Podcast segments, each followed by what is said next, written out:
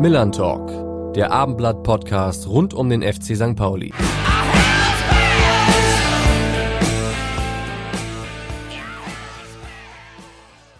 Und damit hallo und herzlich willkommen zur zwölften Folge unseres Millern Talk Podcasts. Mein Name ist Alex Berthold und an dieser Stelle natürlich erstmal frohe Ostern an alle Zuhörer und natürlich auch an meinen Kollegen Carsten Harms, der nach seinem Urlaub endlich wieder an meiner Seite ist. Schön, dass du zurück bist, Carsten. Ja, moin Alex, ich wünsche auch frohe Ostern und schön, dass ich wieder dabei bin.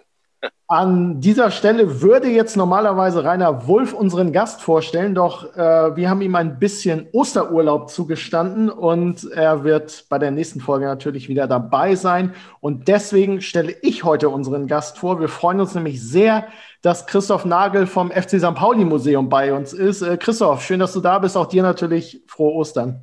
Ja, hallo Alex, hallo Carsten, auch euch frohe Ostern, natürlich auch allen, die zuhören. Ich freue mich, dass ich heute dabei sein darf. Ja, schön auch von meiner Seite, dass du dabei bist. Eigentlich hätten wir jetzt ziemlich gerne mit dir über tolle Ausstellungen in einem proppevollen Museum äh, gesprochen. Leider kommen wir am leidigen Thema Corona aber nicht vorbei.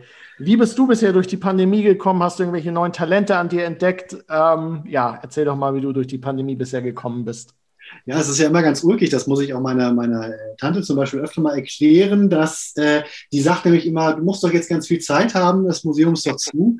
Ähm, tatsächlich haben wir und die Kollegen doch eine ganze Menge zu tun.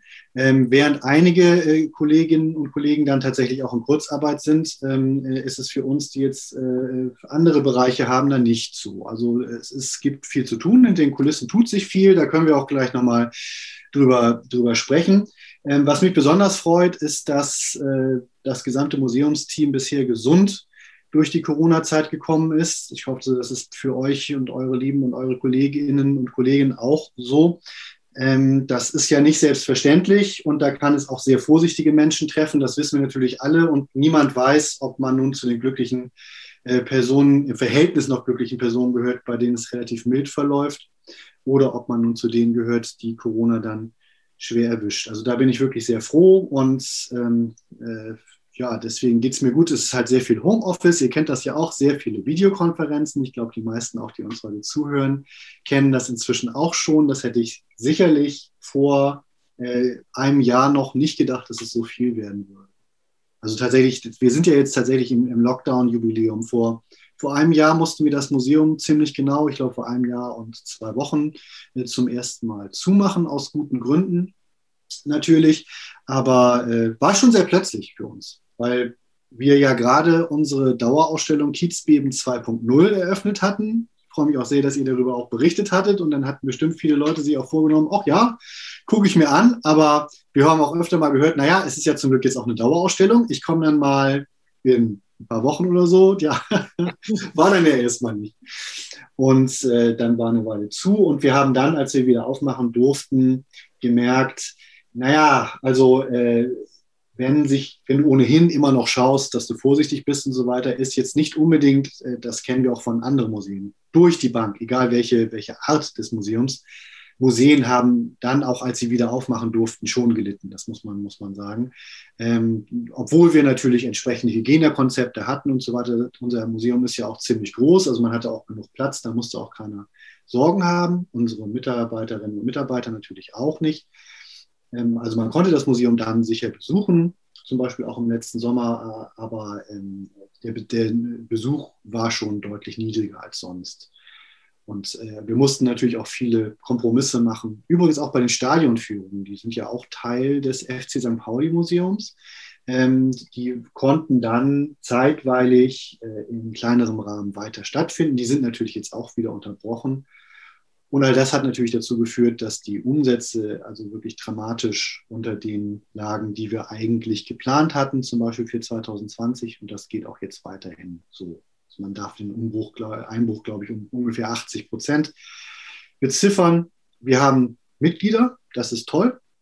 Diese Mitglieder zahlen auch weiterhin ihre Beiträge und die Mitgliedschaft ist äh, während der Corona-Krise auch eher gewachsen. Da sind wir dankbar. Wir hören von Hamburger Sportvereinen zum Teil anderes.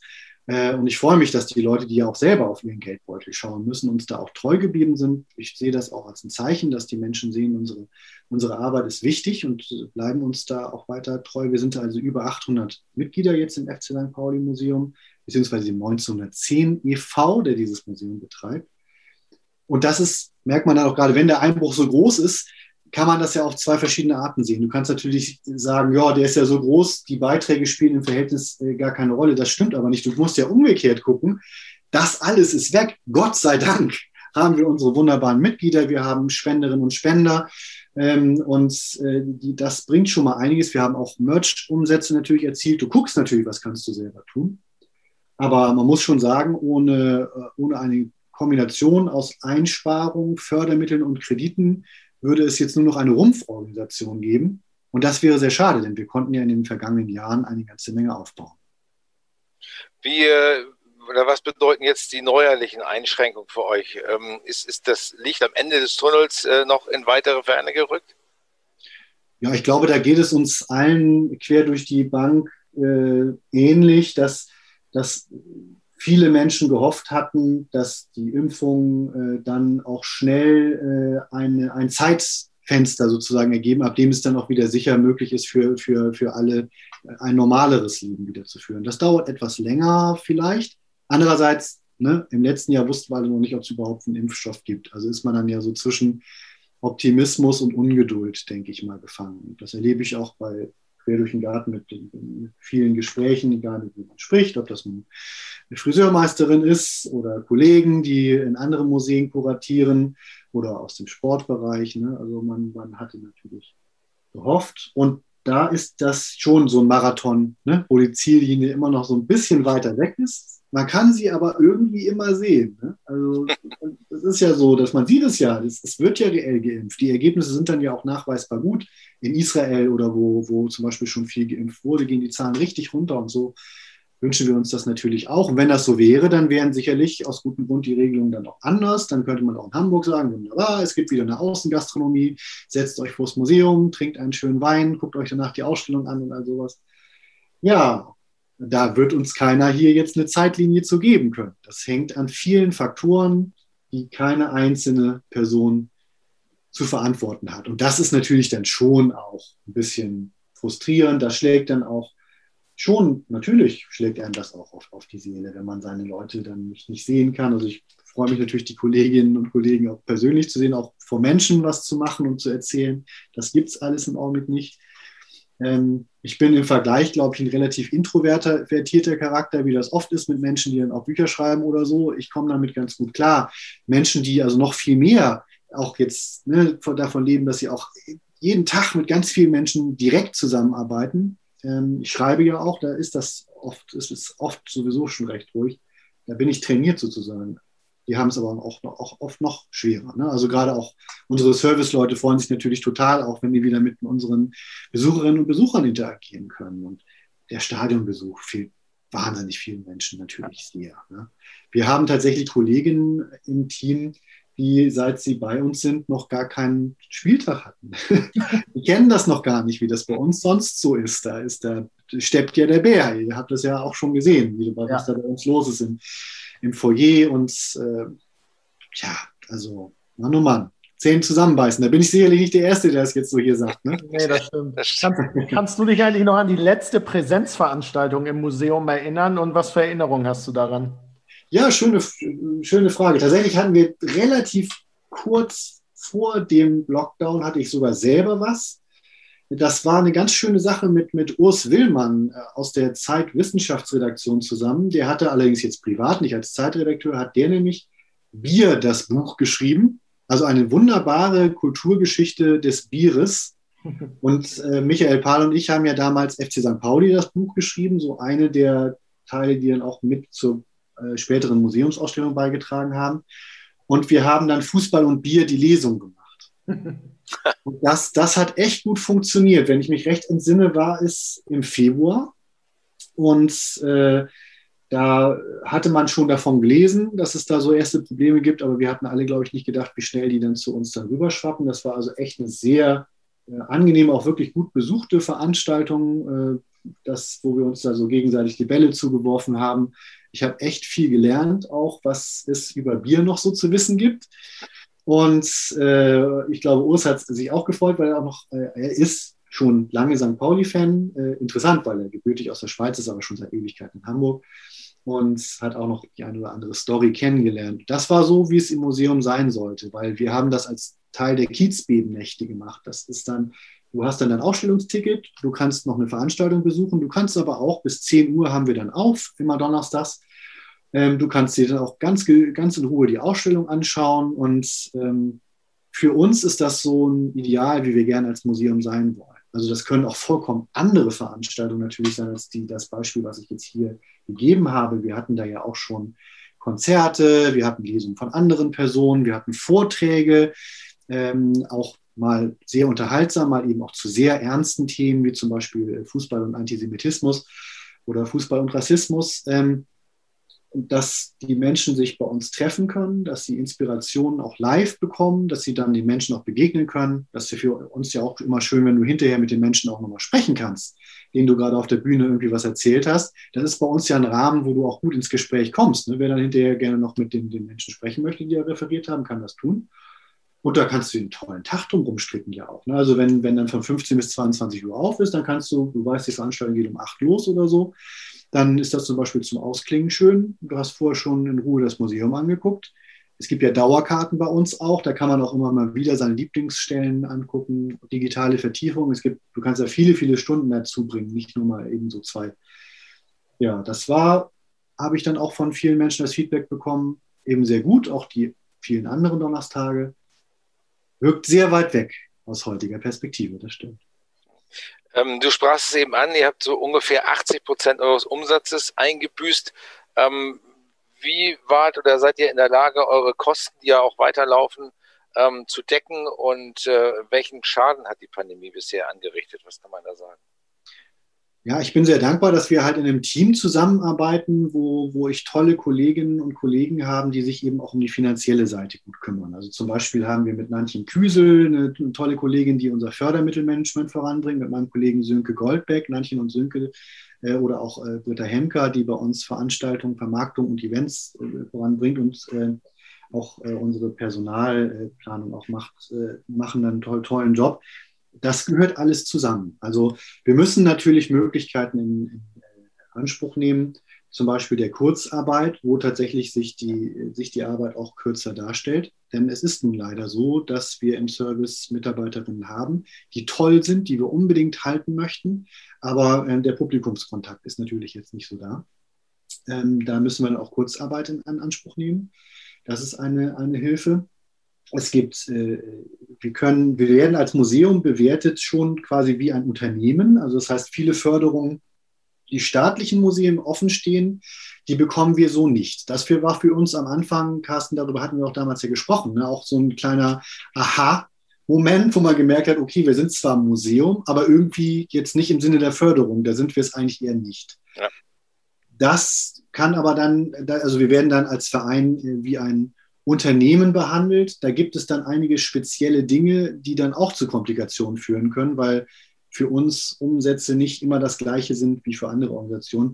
Das führt aber ein bisschen zu weit. Das könnte zum Beispiel auch ein, ein Sönke weiter erklären. Aber wir können grundsätzlich Corona-Förderung ähm, bekommen, ähm, also Unterstützungsgelder, die da entsprechend eingereicht wurden. Wir klagen dann schon manchmal auch, ja. Also wir möchten nicht zu sehr klagen, sondern wir haben Schwierigkeiten. Wir möchten darüber nicht zu sehr klagen, aber man muss schon sagen, mh, diese Mittel haben, das hört man aus der Kulturbranche ja auch oft, ähm, zum Teil wirkt es in der PR etwas komplikationsfreier, als es ist.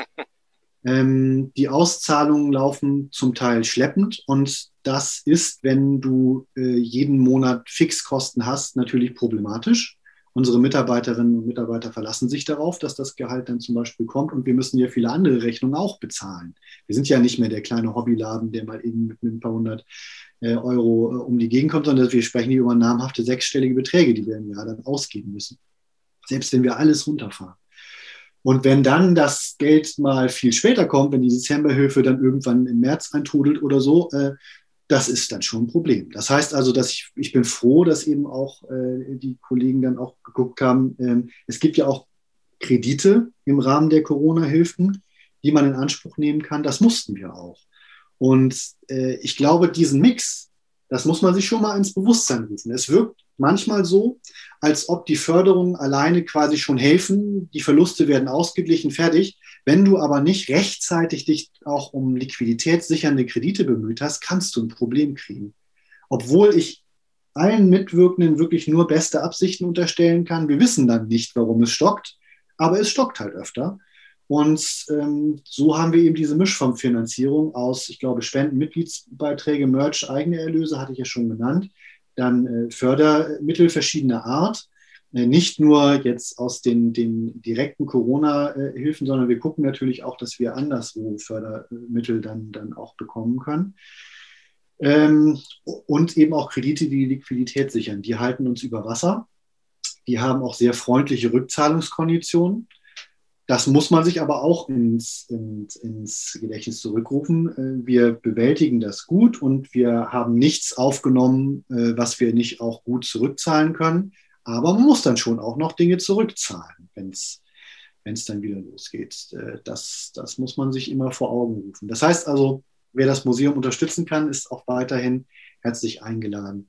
Ähm, vielleicht fällt mir gerade ein, muss man auch nochmal sagen, wieso eigentlich jetzt hier das Museum da so, einen großen, äh, so ein großes Thema davon macht. Weil für eure Hörerinnen kann das sein, könnte es sich ja auch so darstellen, wie jetzt, die gehören zum FC St. Pauli, die geben mal eben irgendwie ein paar Millionen für einen Stürmer aus, wenn sie wollen. Was habt ihr denn da für Probleme? Kann das sein? Ich hoffe nicht. Also ich glaube, dass die Leute das schon äh, trennen können. Du hattest mal eine Zahl genannt letztes Jahr, dass euch knapp eine halbe Million Euro äh, schon durch die Lappen gegangen ist. Ähm, das war 2020, jetzt haben wir März 21. Gibt es eine Ziffer, die du sagen kannst, die ja die Pandemie bisher gekostet hat? Da müsste ich dann, glaube ich, meinen Kollegen Sönke Goldbeck nochmal kommen lassen, unser äh, Finanzminister sozusagen. Aber, aber die Zahl ist so auch korrekt und die schreibt sich so dann auch fort. Also äh, es ist jetzt dann ja ein neues Jahr. Wir haben nach wie vor keine Stadionführung.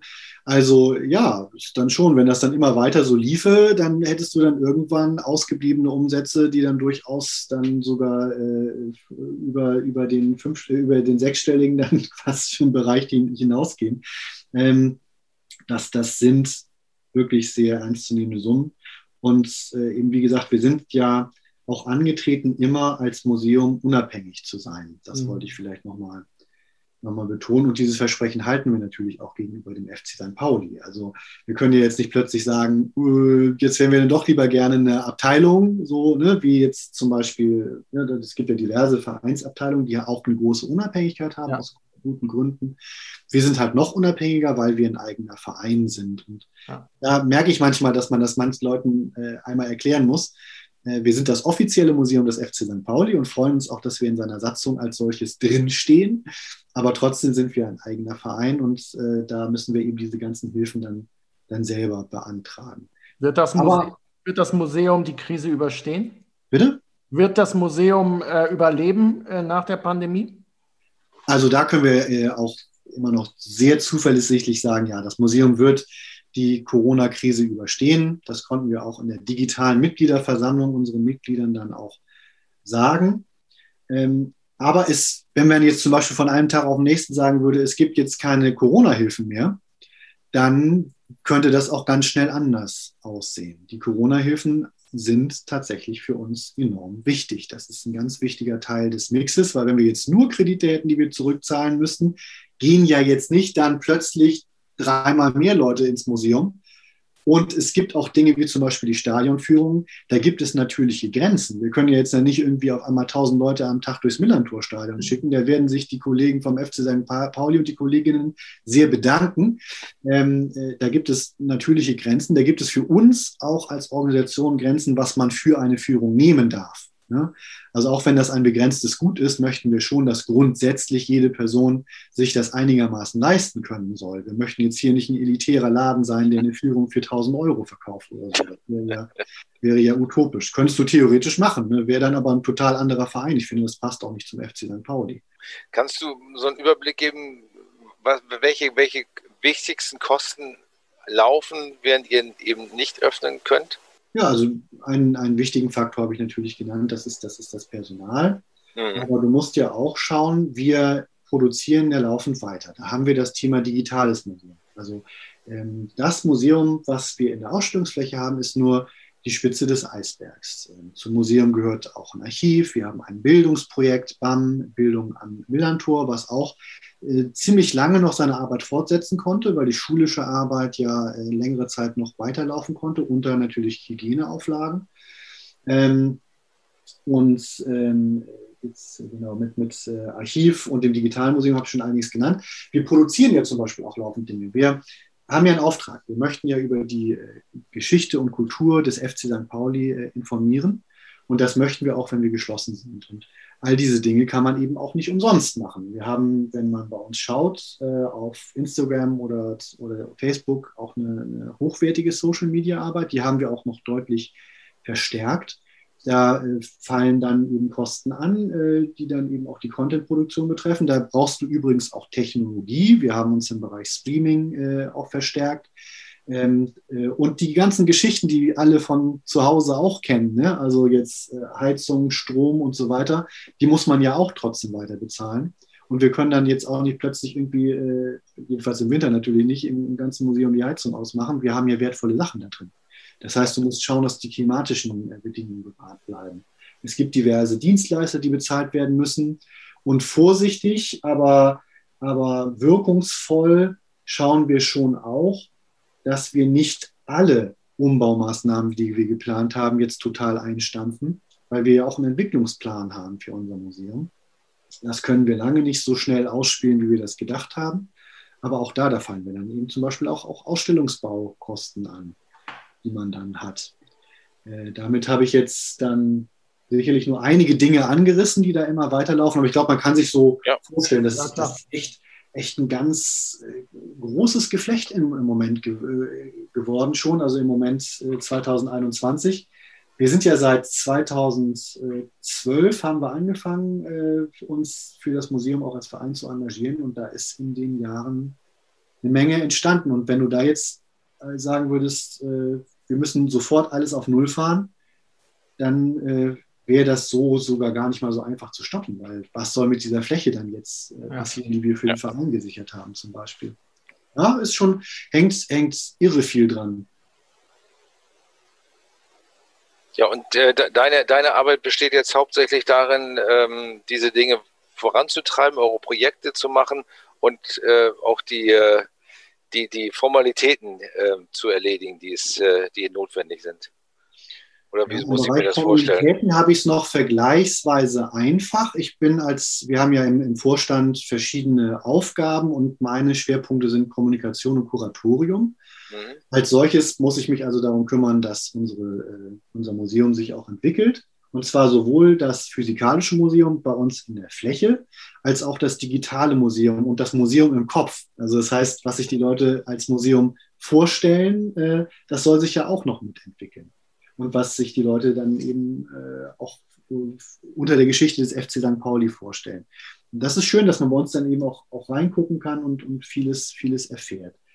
Ähm, und dann ist es natürlich auch für mich wichtig, zum Beispiel wie jetzt eben auch Kommunikationsaufgaben wahrzunehmen, was ich auch echt gerne mache, um den Menschen zu erzählen, was tun wir denn eigentlich im Museum mhm. und warum lohnt sich das bei uns vorbeizuschauen und äh, warum ist das Museum mehr, als, als es nach außen direkt sichtbar ist. Ne? Wenn du jetzt bei uns vorbeikommst, siehst du äh, leider verschlossene Türen und du kannst ein bisschen reingucken durch die Glastüren vorne am Foyer. Das, du kannst bei uns auf der Internetseite schauen, da gibt es ein virtuelles Museum, kann ich sehr empfehlen im Bereich Ausstellung unter fcstpauli-museum.de.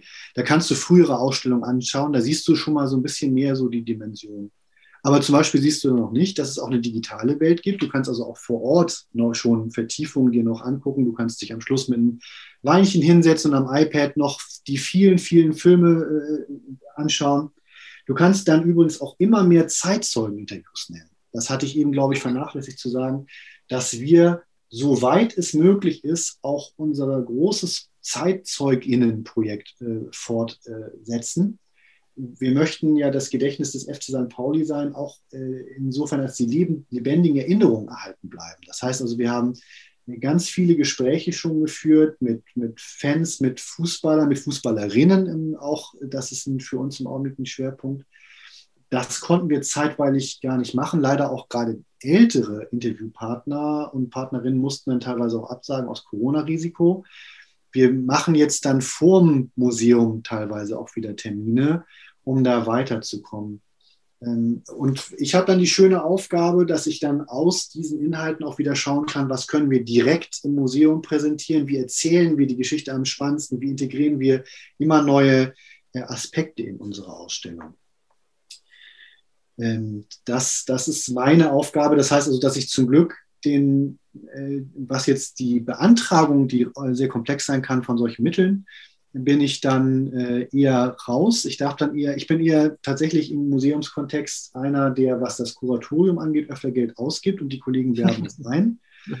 Allerdings habe ich dann ja auch eine Teilaufgabe, zum Beispiel im, im Bereich Kommunikation PR. Das bringt dann natürlich dann auch schon wieder Geld, Geld rein. Insofern hoffe ich, dass ich jetzt nicht nur als Person hier, hier dann nicht zu Fenster hier sowieso nicht rauswirft, aber ja, ähm, da kommt schon einiges zusammen. Das, da willst du natürlich auch immer gute Pläne haben und das mit großem Bedacht und sehr bewusst ausgeben, das, das Geld, was wir denn da alles zusammen haben aus den unterschiedlichsten Quellen.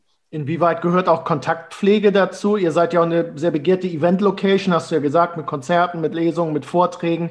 Inwieweit ist es auch wichtig, die ein Stück weit mitzunehmen? Denn irgendwann hoffen wir ja alle mal, dass die vielleicht wieder bei euch auftreten können. Ähm, ja. Hast du die Hoffnung, dass euch die Kunden da auch die Stange halten und ihr auch weiterhin nach Corona eine begehrte Event-Location sein werdet? Es sieht ganz gut aus. Wir haben tatsächlich so für, für, für Herbst äh, schon wieder Buchungen bei meiner lieben Kollegin Britta, äh, die unter Veranstaltungen at 1910-museum.de auch erreichbar ist. Da kann ich auch nur sagen, macht das ruhig, Leute, weil wenn es dann wieder losgeht, dann wird es auch schnell gehen. Das ist erfreulich. Die Leute äh, wissen, dass man bei uns sowohl im, im Foyer mit unserer 1910 Weinbar als auch in der Fläche auch Veranstaltungen abhalten kann. Die unterschiedlichsten Veranstaltungen von der Bildungsveranstaltung bis zur Geburtstagsparty haben wir da schon gehabt. Das ist für uns ein wichtiges Standbein, was ja eben jetzt weggebrochen ist, aber äh, da kann man eben auch reservieren. Wir mussten leider jetzt in der Vergangenheit logischerweise auch eine ganze Menge Dinge absagen, aber wenn jemand da schon seinen Fuß in der Tür hat, wenn das dann realisierbar ist und dann wird das natürlich auch entsprechend realisiert. Ähm, da sind wir auch immer sehr aktiv. Ich meine, wenn wir jetzt Dinge veranstalten, äh, bin ich auch immer gerne dann vor Ort und freue mich dann auch immer, wenn wir dann neue Kontakte zu Künstlerinnen und Künstlern führen. Also auch die Kuratierung des Kiezbeben-Nächte-Programms gehört dann mit äh, in meinen Veranstaltungsbereich, wo wir natürlich mit ganz vielen Menschen zusammenarbeiten und uns wichtige Impulse geben. Aber du müsst, möchtest natürlich, dass das Museumsnetzwerk auch immer größer wird. Das ist richtig. Wie können sich, wie können sich äh, Freunde und, und, Fans des Museums äh, noch zusätzlich sozusagen engagieren, um euch zu helfen? Da gibt es auch die kleinen, schnellen Dinge übrigens. Also wenn man ja. jetzt nachschaut unter 1910shop.de, dann wird man auf unser Derby-Siegerposter aufmerksam werden. Wir hatten, äh, wir hatten zur letzten Stadtmeisterschaft schon eins mit äh, einem schönen Motiv von Leo Östigard, der ja damals so einen kleinen eine kleine ähm, Karateeinlage in Richtung der Eckfahne des HSV-Stadions äh, machte. Böse gemeint natürlich, eine sehr schöne Bewegung, aber äh, äh, wir haben persönlich als, als FC St. Pauli Museum mit dem HSV und mit dem HSV-Museum kein Problem, sondern höchstens mit einzelnen Fans, wie es umgekehrt dann auch manchmal ist.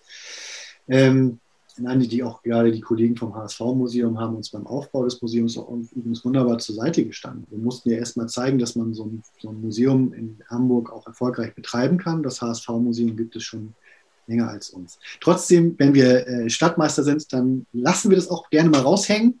Das hängt, wie HSV-Fans uns immer gerne bestätigen, auch damit zusammen, dass wir insgesamt weniger sportliche Erfolge zu, vorzuweisen haben. Wir haben keine Meisterschale, wir haben einen Nordset-Pokal.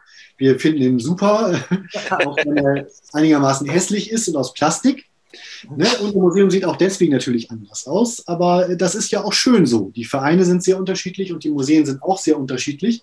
Ähm, deswegen kann man sich natürlich auch äh, trotzdem gut verstehen. Und aber wenn es also bei uns dann mal was zu feiern gibt, das war ja schon immer so, dann wird das auch ordentlich gefeiert. Und deswegen gibt es jetzt auch ein neues Stadtmeisterschaftsposter, in diesem Fall mit Chiré und seinem schönen äh, Salto nach dem Siegtor gegen den äh, Hamburger Sportverein. Das äh, ist eine wunderbare Aufnahme, die es dann also bei uns im DIN A1-Format als hochwertiges Poster zu erwerben gibt. Ähm, das kann ich äh, als Wandschmuck sehr empfehlen, macht gute Laune. Man kann auch beide Poster zusammen kaufen äh, und hat dann eben auch was davon. Das ist dann, hat dann eben auch jede, also alles, was beim bei den Postern als, als Gewinn übrig bleibt, geht direkt in die Museumsarbeit. Wir sind ja ein gemeinnütziger Verein und da gibt es jetzt also nicht noch irgendeinen anderen Profiteur. Das ist also eine sehr gute und direkte Möglichkeit, uns da mhm. zu fördern. Ähm, oder, ähm, also wenn man jetzt zum Beispiel das Fanladenbuch kauft, was ich auch sehr empfehlen kann, was es auch bei uns gibt, ähm, dann fördert man den Fanladen, was ich im Übrigen auch sehr empfehlen kann. Das ist die eine Sache, die uns immer wieder so ein bisschen Zahnschmerzen bereitet. Du möchtest nicht so wirken, als wärst du jetzt die einzige äh, äh Organisation im Kulturbereich oder im sozialen Bereich auch, die jetzt Unterstützung nötig hat. Ja. Viele, viele Bühnen können nicht spielen und, und äh, viele Clubs in Hamburg äh, fragen sich auch, wie das jetzt so weitergehen soll ich finde es gut, dass da insgesamt, finde ich, in der Kulturszene auch eine sehr solidarische Stimmung herrscht. Alle verstehen, wenn man auch mal seine Dinge nach vorne bringen möchte. Es hat jetzt keiner aber das Gefühl, dass man sich jetzt da gegenseitig ausstechen möchte. Mhm. Deswegen haben wir auch schon gerne auf unsere Freunde vom Knust hingewiesen, die, die das, finde ich, ganz großartig machen. Die machen tolle Streaming-Veranstaltungen, äh, die man äh, anschauen kann, wo man auch das Knust fördern kann. Viele andere Clubs und, und Bars in, in Hamburg haben tolle Konzepte oder auch Plattenlabels. Ich sage nur, schaut mal vorbei bei Grand Hotel von Cleve, schaut vorbei bei Audiolied, äh, um nur zwei Beispiele für wunderbare äh, Hamburger äh, Labels äh, zu nennen. Tapete Records ist ein weiteres, guckt mal, greift denen auch mal unter die Arme, weil deren Arbeit ist auch nicht leichter geworden äh, äh unter Corona-Bedingungen. Und da hängen dann ja viele, wiederum auch viele, viele Bands mit dran, die im Augenblick nicht, nicht auftreten können. Also das, da ist es auch heute noch so, wenn ich jetzt beim Grand Hotel zum Beispiel im Online-Shop einen Tonträger kaufe, da landet natürlich viel, viel mehr beim Musiker oder bei der Musikerin oder bei der Band, als wenn ich jetzt bei Amazon das bestelle. Also, dass man auch die Plattenläden unterstützt. Da ist es nämlich auch immer noch so, wenn ich beim Plattenladen was kaufe, äh, kriegen die Künstler was davon. Wenn ich das streame, das wissen wir alle, wir haben, haben dann die Musik, aber, aber wenn du jetzt nicht ein Megastar bist, der irgendwie Millionen von Streams irgendwie kriegst, da bleibt vom Streaming wenig über. Also kann ich da auch mal auf, aufrufen, wenn man dann Geschenke macht, ist auch was Schönes. Also so eine Mischung aus Poster vom, vom FC St. Pauli Museum und Tonträger eines guten Hamburger Labels. Äh, das ist zum Beispiel schon mal eine schöne, schöne Mischung, falls noch jemand zu Ostern zum Beispiel irgendwie was sucht. Es gibt bei uns im Click und Collect. Man kann also dann bestellen und dann bei uns im Museum vorbeikommen. Und an, an Donnerstagen und Samstagen gibt es da also hygienisch sicher die Möglichkeit abzuholen. Äh, das ist eine gute Sache. Es ist ja echt Wahnsinn. Einige haben ja quasi ein Jahr lang jetzt Berufsverbot durch diese Pandemie. Ähm, da geht es uns ja vergleichsweise jetzt auch als, als Journalisten ja noch einigermaßen gut. Ähm, es gibt ja generell diese Diskussion, dass Kunst und Kultur bei dieser ganzen Corona-Thematik so ein bisschen hinten rüberfällt, dass das immer so ein bisschen so am Rande nur auch von der Politik wahrgenommen wird. Wie stehst du dazu? Teilst du diese, diesen Eindruck? Ich sehe tatsächlich, dass es Schwierigkeiten gibt, weil die Hilfen zum Teil völlig abseits der Lebenswert, Lebenswelt, insbesondere von freiberuflichen Künstlerinnen und Künstlern, ähm, ausgestaltet sind. Das war, wurde schon früh gesagt und es hat sich nicht wirklich signifikant verändert, beziehungsweise vielleicht ist so allmählich so ein bisschen Bewegung drin, aber ich habe wirklich äh, die unterschiedlichsten Geschichten da auch, auch gehört, gelesen und, und, auch, und auch direkt miterlebt. Ähm, dass, ne, wenn du, wenn du halt freiberuflicher Künstler bist, äh, dann hast du nicht so die äh, Ladenmiete oder so. Und wenn du jetzt eine Corona-Hilfe hast, die auf Fixkosten abgestellt bist, aber keine Lebenshaltungskosten hast, als Künstler ist dein Leben das, was du mit deiner Kunst finanzierst. Du hast dann jetzt natürlich vielleicht noch das eine oder andere Instrument, du brauchst sicherlich auch Technik und so, aber so viel ist das nicht, weil du, weil du, äh, du hast, du musst aber deine Miete bezahlen. Die darfst du dann über die Corona-Hilfe direkt erstmal nicht bezahlen. Ja. Was hat es da schon für Aufrufe, für Artikel und so weiter gegeben? Ähm, und so richtig gelöst scheint mir das Problem noch nicht. Ich muss zugeben, dass ich jetzt aber ganz aktuell nicht recherchiert habe. Also ein, ein mir bekannter Musiker, der hat jetzt dann endlich mal eine Corona-Hilfe bekommen ähm, nachdem er zuerst erstmal wie sehr, sehr viele in Hartz IV gelandet ist. Was übrigens auch nicht in allen, allen Landkreisen gleich einfach zu äh, beantragen ist. Ja. Diese vereinfachte Hartz-IV-Geschichte, die oft auch äh, oft sehr beworben wurde, die ist zum Beispiel in Niedersachsen in manchen Landkreisen höllisch schwierig. Das wird genauso behandelt wie jeder andere Hartz-IV-Antrag auch von Künstlern. In Hamburg ist man da meines Wissens weiter, aber das löst das Problem eben auch nicht. Ne? Es gibt dann auch DJs, die ja nichts mehr machen können und die dann äh, zum Teil auch Hilfen wieder zurückzahlen müssen. Das ist eben auch was, was oft vergessen wird. Wenn es auf deinem Konto ist, lebst du mit dem Damoklesschwert, ähm, dass du es wieder zurückzahlen musst. Und das kann wenn das so durchgezogen wird, Menschen, die wirklich überhaupt nichts Böses haben und die auch irgendwie niemanden da betrügen wollten oder so, kann das passieren. Das habe ich schon wiederholt auch im Bekanntenkreis dann auch, auch erlebt, dass Menschen auch falsch beraten wurden. Dann haben sie Geld bekommen, waren erstmal natürlich Gott froh darüber. Dann haben sie das Geld zum Teil ausgegeben und plötzlich kommt dann ein Schreiben vom äh, Finanzamt oder der fördernden Behörde, alles wieder zurückzahlen. Ja, Wahnsinn. Ja, wo soll denn das jetzt schon wieder herkommen? Also, und dann bist du plötzlich doch wieder in Richtung Privatinsolvenz. Und das sind ja alles Menschen, die hatten eine gute Existenz. Also nicht üppig sicherlich oft, aber die hatten sich ein Leben gebaut. Eigentlich soll man das ja so machen. Ich meine, ist doch eigentlich toll. Äh, und äh, oft ist das dann schon so, dass viele Menschen verbittert sagen, also so mit Selbstständigkeit ganz schwierig. Und ich will damit ja nicht sagen, dass nicht auch Menschen, die jetzt in Kurzarbeit sind, als Angestellte, das ist für die natürlich auch oft schwierig, wenn du auf jeden Euro achten, müsst, äh, achten, achten musst und plötzlich hast du halt dann irgendwie weniger Gehalt wegen Kurzarbeit. Wenn man, wenn man ein Schicksal nach vorne stellt, ist mir immer wichtig, dass man nicht den Eindruck erzeugt, dass andere Schicksale nicht ebenfalls schwierig sein können. Ja, aber das ist eben, ja, man ist halt viel in der Kulturbranche unterwegs und das ist alles nicht so gerade gelaufen. Und wenn du dann als Musiker zum Beispiel, als Musikerin in der Zeitung liest, wie, ach, wie toll diese Mittel dann so sind, dann denkst du manchmal auch, ja, hm, eigentlich wohl eher PR. Was wünschst du dir denn von der Politik? Also äh, Unkompliziertheit und Verlässlichkeit. Also die Bürokratie ist nicht mal das allergrößte Problem. Ich verstehe ja, dass diese Anträge nicht immer so einfach sein können. Aber diese, dieses äh, Damoklesschwert, dass möglicherweise etwas, was du bekommen hast, dann auch vielleicht wieder zurückgezahlt werden muss, weil sich Bedingungen zum Teil nachträglich ändern, das ist besonders schlimm. Also wenn ihr hinschreibt, die Bedingung ist die, dann sollte sie sich jedenfalls nicht zum Nachteil des Geförderten nachträglich ändern. Das ist wirklich ganz besonders schlimm. Und teilweise sind die Regeln auch wirklich schwer verständlich. Wie gesagt, ich bin nicht der im Team, der das einreichen muss, aber da gibt es auch bei den uns beratenden Steuerberatern noch öfter mal eine Verzweiflung. Die möchten ihren Job ja natürlich korrekt machen und teilweise müssen wir einfach sagen, steht er so, weiß ich jetzt auch nicht so, ob das so gemeint ist oder so. Und dann hast du das Geld dann und dann denkst du, wie hast du das? Oder musst du das wieder zurückzahlen? Und wenn es ausgegeben ist, ist es halt wieder ausgegeben. Ja. Also äh, da hakt es wirklich und da sind wir natürlich auch im Gespräch mit äh, den entsprechenden Personen, auch in der Kulturbehörde und so. Guten Willen gibt es da immer. Ich will da gar keinen direkt angreifen, aber in der direkten Ausgestaltung passiert es dann leider immer wieder, dass beim besten Willen Dinge dabei rauskommen, die nicht wirklich so nach vorne äh, gehen oder die, nach, die immer wieder dazu zu Unsicherheiten führen. Ihr habt ja, als im Sommer wieder geöffnet äh, wurde, ein, ein Hygienekonzept auch erstellt und auch umgesetzt. Ähm, würdest du sagen, mit diesem Hygienekonzept wäre auch heute ein, ein Besuch äh, im Museum sicher? Naja, wir haben ja nun eine neue, hoch ansteckende Variante, äh, die diese Aussage deutlich schwieriger macht. Es wäre aber schon sicher, wenn, weil der Besuch, da denke ich schon, der Besuch sich grundsätzlich ja sehr, sehr überschaubar gestaltet.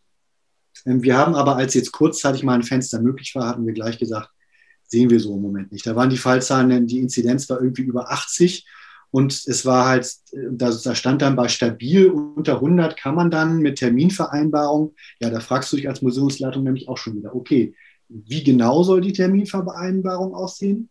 Wenn es wirklich mal ein Problem gibt, ähm, es wurde zum Teil auch relativ lax gehandhabt, so im Sinne von, steht, steht einer vor der Tür, kriegt er mal schnell einen Termin, wenn keiner da ist. Ja, ist das dann korrekt?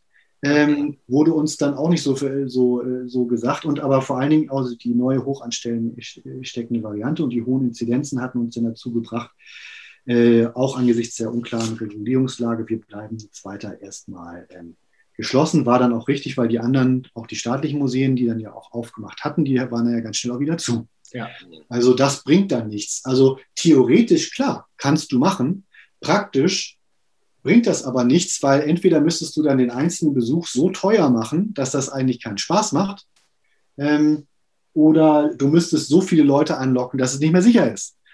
Ähm, das bringt dann ja auch nichts, wenn wir jetzt dann irgendwie die Werbetrommel rühren. Das ist ja auch grotesk. Wir sagen, Leute, kommt, wir haben wieder auf, aber kommt nicht zu viel, weil dann geht es auch wieder nicht, weil dann wird es für euch unsicher und für unsere Mitarbeiterinnen und Mitarbeiter. Ja. Also möchten wir da lieber noch etwas warten und sehen uns da eben auch gezwungen zu warten und hoffen auch, dass uns da jetzt keiner einen Strick draus dreht, wenn wir nicht die allererste Öffnungsmöglichkeit wahrnehmen. Wir werden immer etwas später öffnen, als es erlaubt ist, weil wir erst gucken werden, ist die Lage so stabil, wie es heißt.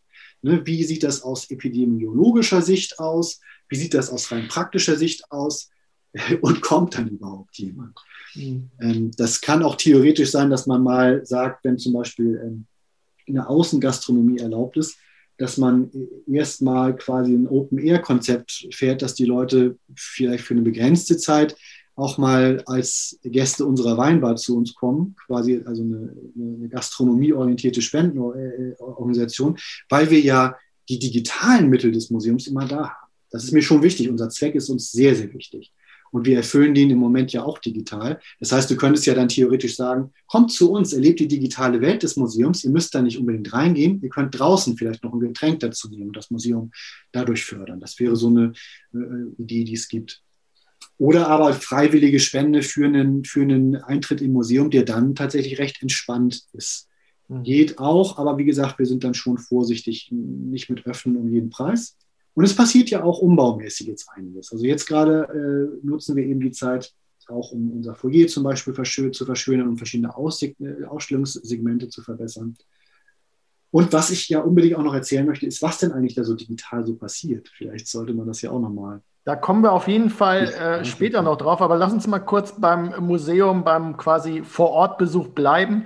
Du hast ja gesagt, oder wir sehen es alle, die Impfkampagne geht ja so langsam los bei uns es gibt Diskussionen, ob Konzertbesucher und Fußballfans, die geimpft sind, womöglich ja, leichter an Tickets kommen oder nur ausschließlich reingelassen werden, wenn sie einen Impfpass haben. Ist das ein Szenario, was für dich denkbar ist, dass man bei euch reinkommt, wenn man den grünen Pass, wenn es ihn denn irgendwann mal gibt, äh, vorzeigen kann? Oder ist das für dich abwegig? Man kann sowas nie komplett ausschließen. Was ich aber total wichtig finde, ist, dass es eine Zeit gegeben haben muss, die lang genug ist, dass wirklich alle Menschen, die eine Impfung bekommen möchten, diese auch bekommen. Weil dann ist es irgendwann so, dass der Pass halt bedeutet, ähm, ich bin jemand, der auch äh, der Wissenschaft folgt und der, der auch jetzt nicht den Geist der Aufklärung total abschwört, und dann finde ich es dann irgendwann denkbar, dass man sagt, ja, das ist jetzt auch, es gibt dann ja auch äh, Ethiker und so weiter, die, so, die da auch beratend hinzugezogen werden. Ab jetzt ist es im Sinne einer gesellschaftlichen Solidarität auch okay, wenn man sagt, fein, wenn du jetzt keinen medizinischen Grund hast, sondern nur aus rein privaten Gründen halt irgendwie Impfskeptiker bist und du machst das jetzt nicht, dann hast du vielleicht den einen oder anderen Nachteil.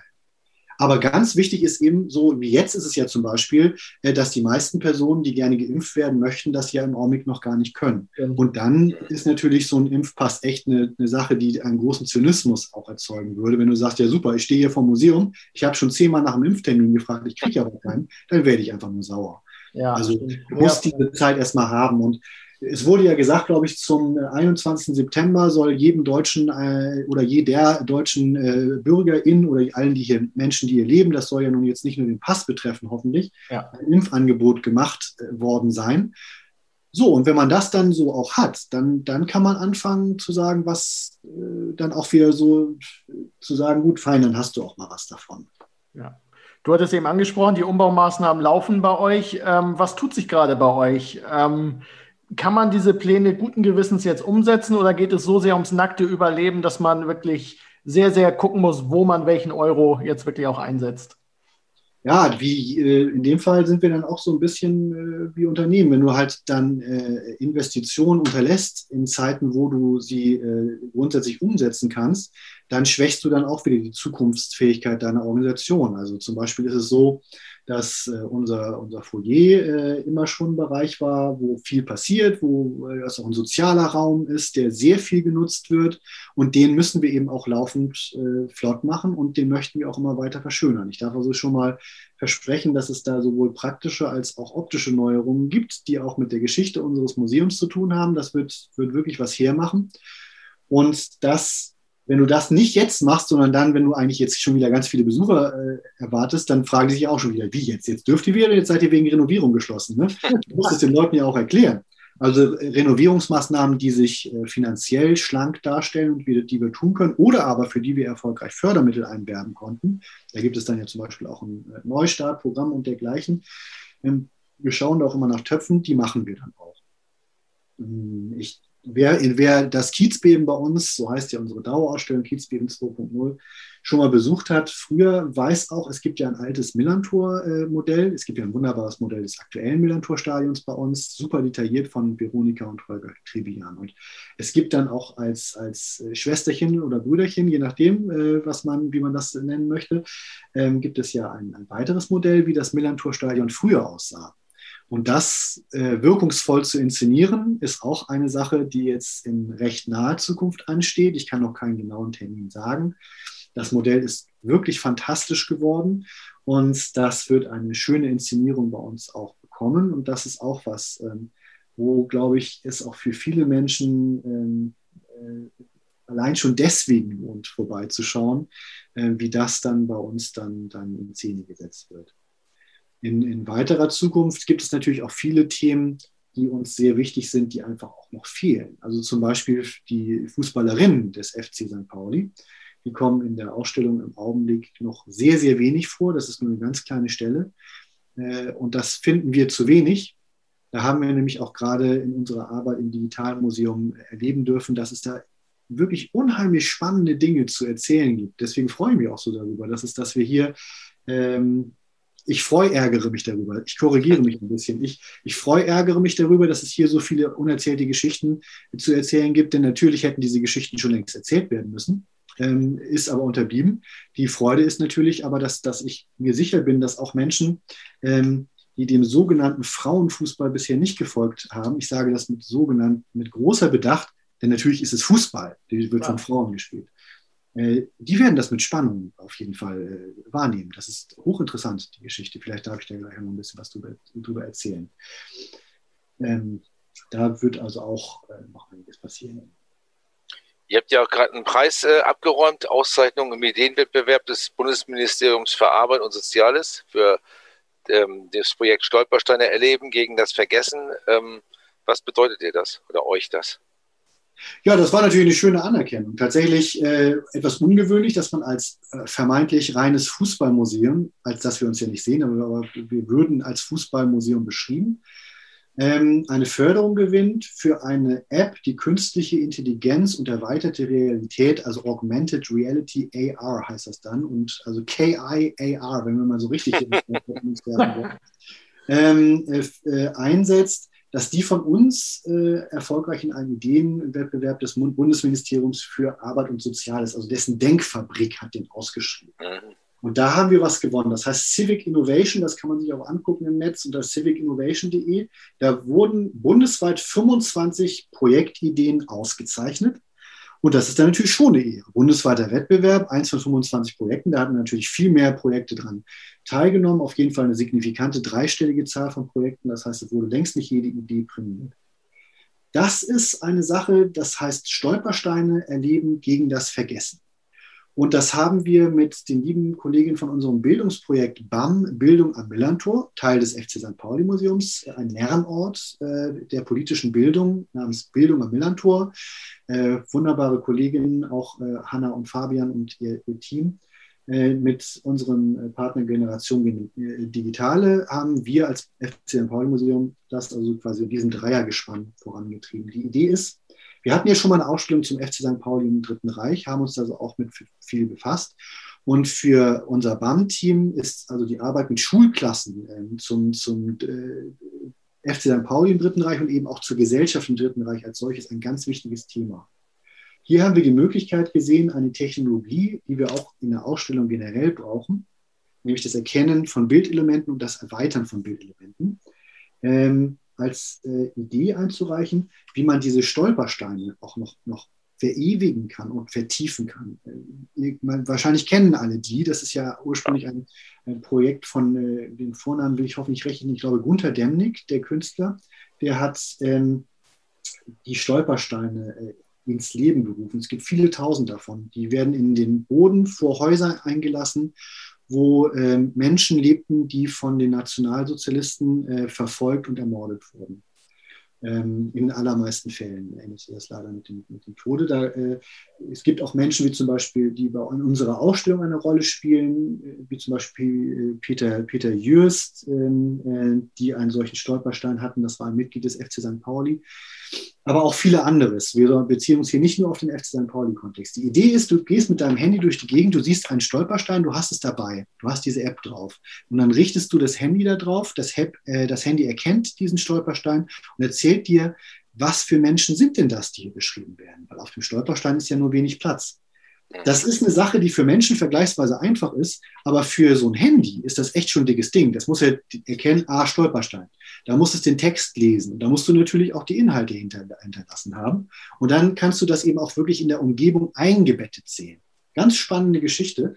Wie gesagt, jetzt haben wir die Projektidee erfolgreich eingereicht. Und jetzt ist eine Phase, wo wir diese Idee gefördert äh, von diesem Topf, da haben wir einen fünfstelligen Betrag bekommen, um die Idee zu Konzept zu machen. Das machen wir natürlich nicht alleine, weil wir, uns, uns ist da auch eine gewisse Demut wichtig. Wir können ja jetzt nicht sagen, hey, wir marschieren jetzt in dieses, in dieses Thema rein, äh, was unheimlich groß ist, dieses Themenfeld äh, Antisemitismus, äh, äh, Antirassismus und Historie des Ganzen. Es gibt natürlich viele Organisationen, die sich hier schon eingebracht haben und wir sehen uns hier äh, auch eben dann auch als Teil von einem Netzwerk. Das heißt auch das, das Knüpfen von Kontakten gehört zur Konzeptentwicklung dazu. Wir möchten hier nicht ein Thema in Beschlag nehmen, sondern wir haben hier einfach nur eine Möglichkeit gesehen, unseren Beitrag zu leisten in Zusammenarbeit mit, mit anderen. Das ist wirklich eine, eine spannende Geschichte, die da wird man hoffentlich auch noch was von hören, weil wir müssen, es gibt die nächste Hürde, ist dann die Konzepthürde. Unser Konzept werden wir wieder feststellen, vor, vorstellen, äh, die anderen 24 ausgezeichneten Organisationen auch. Und es wird leider nicht jede Organisation dann die Möglichkeit bekommen, ihr Konzept auch wirklich zur fertigen App auszuarbeiten.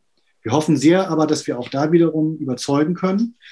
Und ähm, dann äh, tatsächlich diese App auch entwickeln dürfen. Die wird, glaube ich, viel bringen und ich freue mich auch, wenn die auch unser Museum dann eben mit anderen Institutionen, äh, die in dieser Richtung arbeiten, auch vernetzt. Äh, und da sollen natürlich auch andere diese Möglichkeiten nutzen können. Das ist ja auch eine Idee. Diese Vernetzung ist denen auch ganz wichtig. Deswegen gibt es ja auch Staatsgeld für sowas. Nicht damit wir wieder irgendwie unser Privatsteckenpferd mitmachen, sondern damit da wirklich für die Gesellschaft was entsteht. Und ich glaube, die Chance ist hoch. War auch übrigens bei den anderen Projekten so. Es lohnt sich da mal ein bisschen umzutun und zu gucken, was da so eingereicht wurde. Tolle Sachen dabei.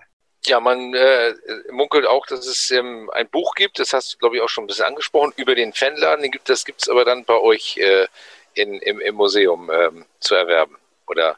Ja, man kann leider jetzt ja nicht einfach in den Fanladen spazieren. Das wäre das, was ich sonst ähm, ja. empfehlen würde. Unsere lieben Nachbarn vom Fanladen St. Pauli, das ist ja nicht zu verwechseln mit dem Fanshop, sondern das ist ja das Fanprojekt. Das traditionsreiche, jetzt sogar schon über 30 Jahre alte Fanprojekt, äh, 31. Geburtstag ist schon gewesen jetzt, aber es gibt nachträglich zum 30. eben ein tolles Buch. Ähm, äh, keine Atempause, Geschichte wird gemacht, äh, heißt das. Ähm, das kann man natürlich in einem Podcast nicht so gut sehen, aber das kostet 19,90 Euro aus gutem Grund. Der Fanladen St. Pauli wurde 1990 gegründet. Und in diesem Buch ähm, erfährt man, ähm, äh, wie sich die Fanszene des FC St. Pauli oder was die so alles gemacht hat seit dem letzten Fanladenbuch. Es gab nämlich auch schon mal eins äh, zu 15 Jahren Fanladen St. Pauli. Und deswegen versucht das Buch gar nicht alles zu erzählen, sondern hat den Schwerpunkt besonders in der jüngeren Geschichte. Deswegen mhm. lohnt es sich so auch zu, zu lesen. Und das war für uns dann wieder toll, dass wir da mitmachen durften, weil wir als FC St. Pauli Museum und als dessen ähm, äh, betreibende Organisation 1910 e.V., wir sind ja Teil dieser jüngeren Geschichte. Unsere Wurzeln liegen ganz klar in der Fanszene des FC St. Pauli. Wir sind ja das wahrscheinlich einzige Museum weltweit, für das eine äh, stadionweite Choreografie gemacht wurde unter dem Motto Museum statt Goliathwache, wo die Leute gesagt haben, sie wollen ein Museum haben statt einer Polizeiwache, aber Ne, es gab Leute, die waren, die waren hauptsächlich kontra Wache, es gab Leute, die waren pro Museum. Es gab sehr viele Menschen, die aber beides gut fanden. Also nicht nur gegen etwas zu sein, sondern auch für etwas zu sein. Da, wo wir sind, wäre sonst eine riesige Polizeiwache, die ist jetzt extern als kombinierte Dom und ähm, ähm, Stadionwache. Stadionwache genau jetzt realisiert worden. Ich glaube, die, äh, die Beamtinnen und Beamten, die da arbeiten, die finden das auch richtig. Und ich glaube, es ist auch sinnvoll, äh, als sinnvoll erachtet worden von den vielen Menschen, die unser Museum jetzt schon besucht haben, dass diese Fläche direkt im Stadion jetzt hier nicht unbedingt zwingend mit Polizeischreibtischen und Ausnüchterungszellen äh, ausgelastet sein sollte, sondern doch eher vielleicht mit den Geschichten die hier nun der, der Fußball und die Fanszene und alles, was damit zusammenhängt, geschrieben haben. Äh, wir haben nämlich noch nie die Geschichte, das eine ziemlich irre Geschichte eigentlich äh, unseres Museums aufgeschrieben. Und hier ist sie jetzt drin. Äh, ich weiß auswendig gar nicht, wie viele Seiten es geworden sind. Ich glaube, es sind irgendwie 14 Seiten oder so. Also wir haben echt da viel zu erzählen. Wenn man auf 1910shop.de geht, kann man es bestellen, aber man kann auch über die Seite des Fanladens gehen, einfach googeln, findet man ganz einfach. Ähm, man kann es sich nämlich auch schicken lassen dann und in dem Fall geht das äh, Geld aus sehr gutem Grund, also die Erlöse an den, an den Fanladen, ähm, der ja auch eine der vielen, vielen unterstützenswerten Aktionen, äh, Organisationen sind, ähm, die auch weitermachen müssen, obwohl sie ja gar nicht geöffnet sein können. Aber natürlich gibt es weiterhin Fans, die betreut werden müssen und viele soziale Dinge, die der Fanladen auch mitbetreut und so weiter. Also das lohnt sich wirklich und es ist wirklich lebendige Geschichte, die man hier dargestellt sieht, aus den unterschiedlichsten Blickwinkeln, denn das haben jetzt nicht etwa zwei oder drei Autorinnen und Autoren geschrieben, sondern ganz viele verschiedene Personen. Also das Kapitel hier zum Museum haben Silke Goldberg und ich zusammengeschrieben. War schön, das nochmal alles äh, zu erleben. Und äh, wirklich, na, Tausende sind es jetzt vielleicht nicht, aber ganz viele andere Menschen, die sich für den FC St. Pauli aktiv eingesetzt haben und weiter einsetzen, die haben da auch geschrieben. Das ist immer wirklich gut. Und so erfährt man dann also zum Beispiel, wie wir tatsächlich, und ich bin immer noch stolz darauf, als FC St. Pauli-Fans, ähm, eine Polizeiwache zersägt haben, ohne dafür in den Knast zu kommen. haben wir wirklich. Wir, wir, haben nämlich, das Ding wurde ja als Polizeiwache geplant. So, das ja. war ja schon recht weit fortgeschritten. Das hing mit einem Abkommen zwischen dem FC St. Pauli und der Stadt Hamburg zusammen. Ähm, was dann angesichts des großen Wachstums des Vereins als nicht mehr ganz so sinnvoll erachtet wurde, äh, ein paar Jahre später. Und deswegen haben wir es dann ja anders realisiert, wie eben erzählt. Und, aber die, die Wände waren alle schon da. Die sind bis zu 40 Zentimeter dick. Das ist echt irre. Das ist also quasi, äh, wenn man jetzt äh, Atomkriegssicherheit sucht, bei uns im Museum hat man eine ganz gute Chance. äh, Gut zu wissen. Ich bin aber, ich hoffe aber, natürlich, dass wir äh, mit sowas darf man eigentlich keine Scherze treiben, aber naja, nur um, um, die Dimension klar zu machen. Ja. ja, und wir haben dann gemerkt, wir haben ja 2014 unsere erste temporäre Ausstellung direkt in dieser Fläche gemacht. Das war ganz wichtig, weil das war ja noch die Phase, wo viele Leute uns fragten, wie Museum, ihr habt doch gar keine Pokale, was soll denn der Quatsch? Okay, zeigen wir euch. Wir machen jetzt mal eine Ausstellung in der gesamten Fläche. Zum Glück hat die Stadt mitgespielt, hat uns eine temporäre Genehmigung erteilt. Aber wir haben gemerkt, du kannst hier überhaupt keinen Rundgang machen. Also, liebe Millantor Stadion Betriebsgesellschaft, ähm, wir müssen hier zumindest schon mal äh, ein paar Wände rausnehmen, also damit das irgendwie funktionieren kann. Das war ein schöner Zeitpunkt für uns, als dann wirklich der FC St. Pauli auch gesagt hat, okay, dürft ihr, weil damit natürlich ausgesprochen war, wir halten die Wache jetzt wirklich für so hochgradig unwahrscheinlich, dass wir das jetzt einfach mal zersägen lassen. Das war eine irre Aktion mit so einer, mit, also mit so, mit so einer, so. Ich zeige das jetzt hier mit den Händen, das ist natürlich Käse, aber das war eine, eine, eine Kreissäge, äh, deren Dimension äh, sicherlich einen Durchmesser von, weiß nicht, 50 bis 70 Zentimeter oder so gehabt haben muss. Riesenteil und irgendwie auch noch so eine spezielle Roboterplattform, die das dann irgendwie automatisiert abwickelt, damit das dann auch sicher ist, weil so eine dicke Betonwand, die kriegst du halt nicht so ohne weiteres weg. Das kannst du ja nicht mal eben mit dem Bohrhammer machen. Da bist du als, als, als Heimwerkerin oder Heimwerker komplett mit, komplett mit überfordert. Und ja. ja. das war offiziell eigentlich noch äh, die Zeit, als wir noch gar nicht Mieter waren. Äh, das heißt, bevor wir den Mietvertrag haben, haben wir schon mal die Wohnung zersägt. Wenn du das als Mieter irgendwo anders machst, wird sich dein Vermieter schön bedanken. Das war ein schönes Zeichen des Vertrauens in unsere Arbeit und wir haben dieses, dieses Vertrauen hoffentlich ja auch äh, zurückgezahlt und auch bewiesen, dass das, dass das richtig war. Lass uns mal ein bisschen nach vorne schauen. Ähm, stimmt es eigentlich, dass der große Masterplan ist, eines der modernsten und ja, digitalsten Fußballmuseen Europas zu werden?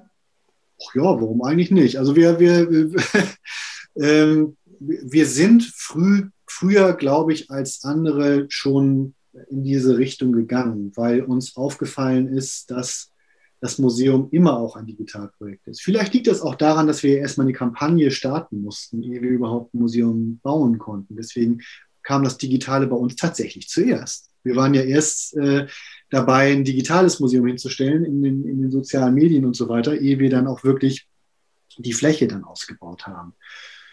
Ja, äh, das ist deswegen auch so, weil wir auch eines der inklusivsten Museen sein wollen. Wir konnten mit Unterstützung der Aktion Mensch und anderer Organisationen, auch der AFM im FC St. Pauli beispielsweise, einen Modellversuch ja schon mal starten mit einer Art, mit einer Hightech-Brille für Blinde. Das haben vielleicht manche auch, auch gehört. Da hat uns zum Beispiel auch Serdar Celebi äh, unterstützt, der als, als erster und einziger Blinder ein Tor des Monats geschossen hat aus der FC St. Pauli Blindenfußballabteilung, die auch sehr erfolgreich ist. Und ähm, das war ja äh, ne, im Moment äh, wird das jetzt weiterentwickelt und zwar möchten wir äh, eben ein Museum sein, was Menschen mit den unterschiedlichsten Fähigkeiten äh, hoffentlich mit ähnlich großem Gewinn besuchen können. Und da bist du sofort wieder bei der digitalen Ebene. Und das finde ich halt toll. Und das kriegen wir auch immer wieder zurecht gesagt von Menschen, die zum Beispiel äh, eine eingeschränkte Sehfähigkeit oder Hörfähigkeit haben, also zum Teil, und das kann ich verstehen, sagen die uns, also ehrlich gesagt, das Wort Inklusion können wir nicht mehr hören. Es klingt immer so, als ob wir, als ob wir hier extra irgendwo reingebracht werden müssen.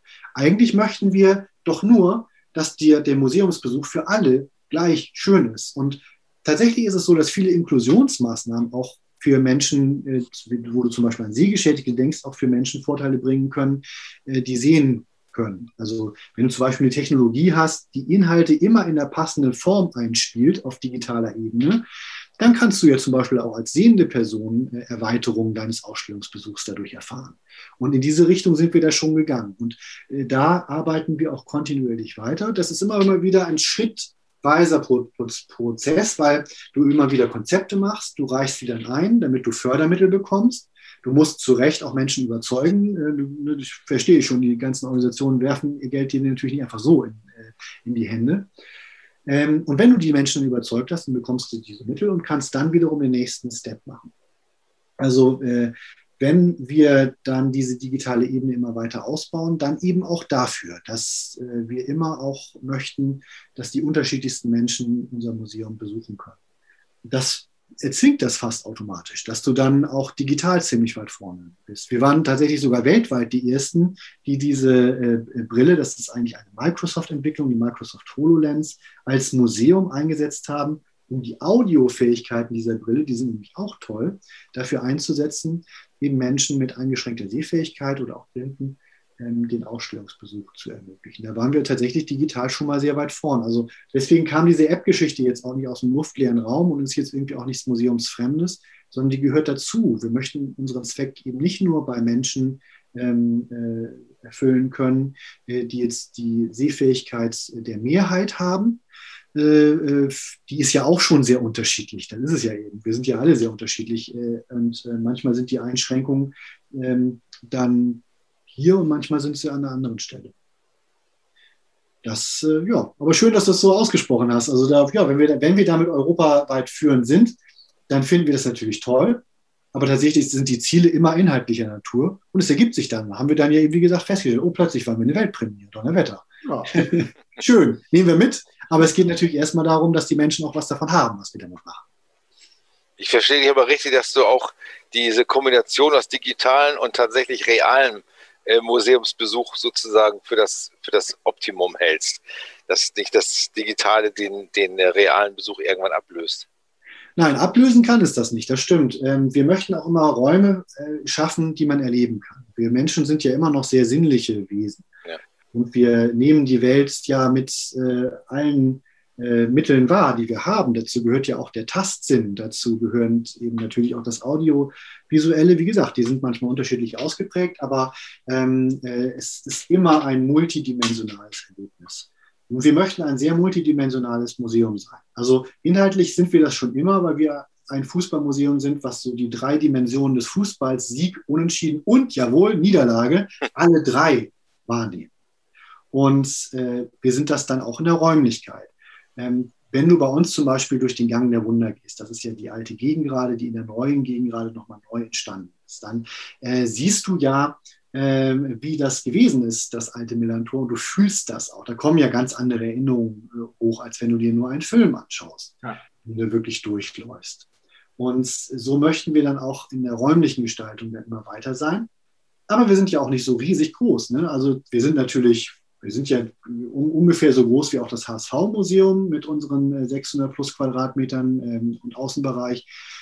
Aber ähm, also zu erzählen hätten wir was für mehrere tausend Quadratmeter. Also wenn das Deutsche Fußballmuseum jetzt bei uns stehen würde, den, den Laden würden wir auch nehmen. Das kannst du gut erzählen. Weil ne, allein schon. Gibt es denn Chancen? Gibt es denn Chancen, euch zu vergrößern? Also sorry, dass ich unterbreche. Habt ihr noch Kapazitäten? Wie das Miniaturwunderland einfach eine andere Etage noch zu belegen oder wie muss man sich das vorstellen? Och ja, warum nicht, würden wir sagen. Aber realistischerweise ist die Etage über uns. Das ist ja der Umlauf der Gegend gerade. Ich glaube, das wäre dann käme dann wahrscheinlich nicht ganz so gut, wenn wir jetzt sagen würden, 10.000 Stehplätze weniger, dafür größeres Museum. Also, äh, wir können, äh, und es gibt immer wieder Ideen, dass man eben auch mal was zeigt, auch im Umlauf des Stadions. Ne? Da haben wir zum Beispiel haben wir auch schon kleinere Ausstellungen gemacht, die über die Geschichte äh, der, der Gegengrade der Nordtribüne äh, informieren. Das möchten wir in Zukunft auch mal wieder machen. Aber ähm, das Kernmuseum können wir direkt nur sehr schwer erweitern, weil der Raum nun mal so ist. Der FC St. Pauli und seine Abteilung, die brauchen ja auch Platz. Also wir können leider nicht wie das Miniaturwunderland agieren, würden wir sonst ganz gerne, aber das, das geht so nicht. Es gibt jetzt natürlich auch schon Depoträumlichkeiten, aber auch da wird es total schnell knapp, wie wir haben, wo eben archivierte Dinge dann äh, sorgsam inventarisiert und klimageschützt dann lagern. Die gibt es auch. Ja, nee, wir können uns räumlich nicht so einfach vertiefen und deswegen ist die digitale Vertiefung etwas, was für uns sehr wichtig ist. Und der Erzähldruck ist bei uns eben auch ganz besonders groß, weil in, in jetzt ja schon fast 111 Jahren Vereinsgeschichte unheimlich viel passiert ist. Wie gesagt, also wir hatten jetzt ja gerade einen Livestream auch zum ähm, Weltfrauentag oder Internationalen Feministischen Kampftag. Und da haben uns die Gründerin, die zweiten Gründerin, der, der, der äh, Fußballerinnen äh, des Frauen, äh, der, der Frauen- und Mädchenfußballabteilung hast du ja heute das FC St. Pauli mal erzählt, wie das war. Das waren fantastische Geschichten. Das ist auch Erzähldruck. Das fehlt. Das fehlt unheimlich. Wenn ich vielleicht schnell erzählen darf, also ähm, lustigerweise habe ich gerade sogar auch ein, das passende T-Shirt dazu an. Das kann man jetzt zwar nicht sehen, aber es gibt eine Hamburger Band, tolle Band namens Ketka und die haben ein T-Shirt mit einem Bolzenschneider rausgebracht, weil sie ein tolles Lied haben, wo ein Bolzenschneider eine sehr wichtige Rolle spielt ähm, im Zusammenhang auch mit der Unterstützung von flüchtenden Menschen und Freiheit und äh, toll, also tolles Lied. Ähm, nur ein Bolzenschneider nötig für Löcher im, im, Zaun. Hier geht es nicht um Löcher im Zaun, aber die Geschichte ist wirklich toll. Die hat Haga äh, Groteke erzählt, eine der Gründerinnen, wie gesagt, der heutigen Mädchen- und Frauenfußball, Frauen- und Mädchenfußballabteilung.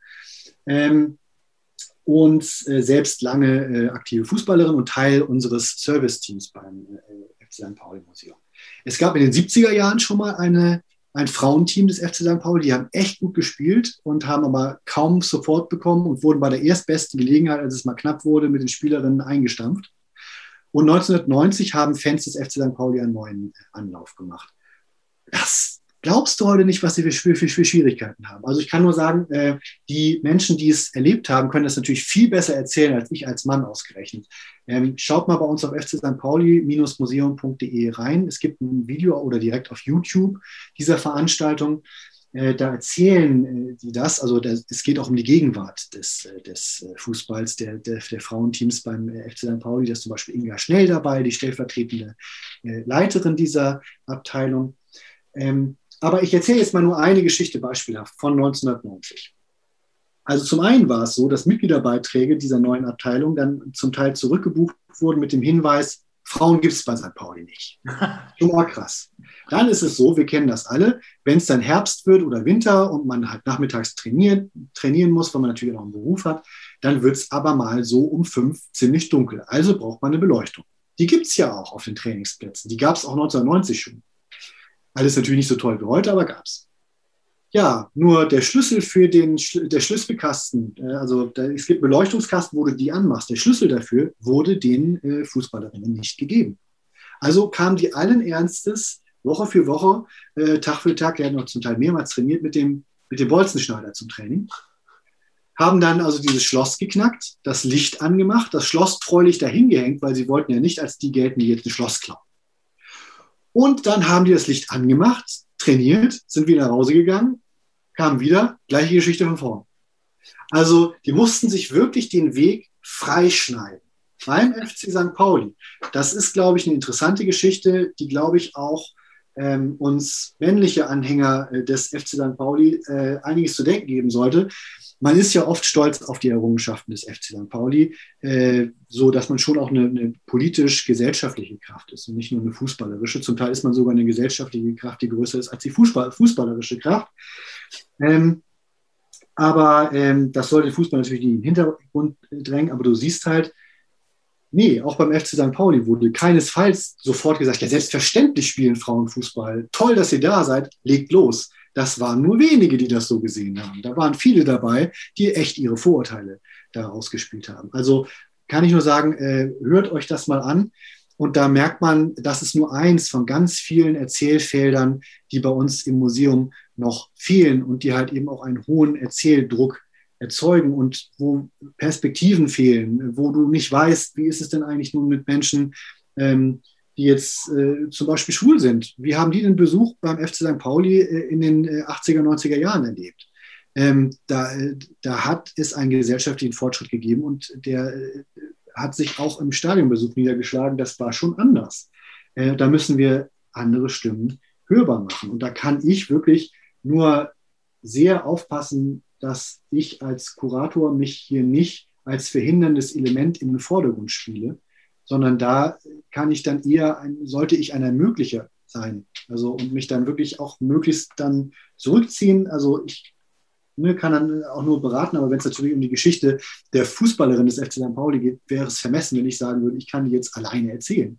Äh, das müssen wir sind natürlich so total dankbar, dass wir jetzt schon Unterstützung haben von den Menschen, die diese Geschichte geschrieben haben und gehen auf sie auch zu.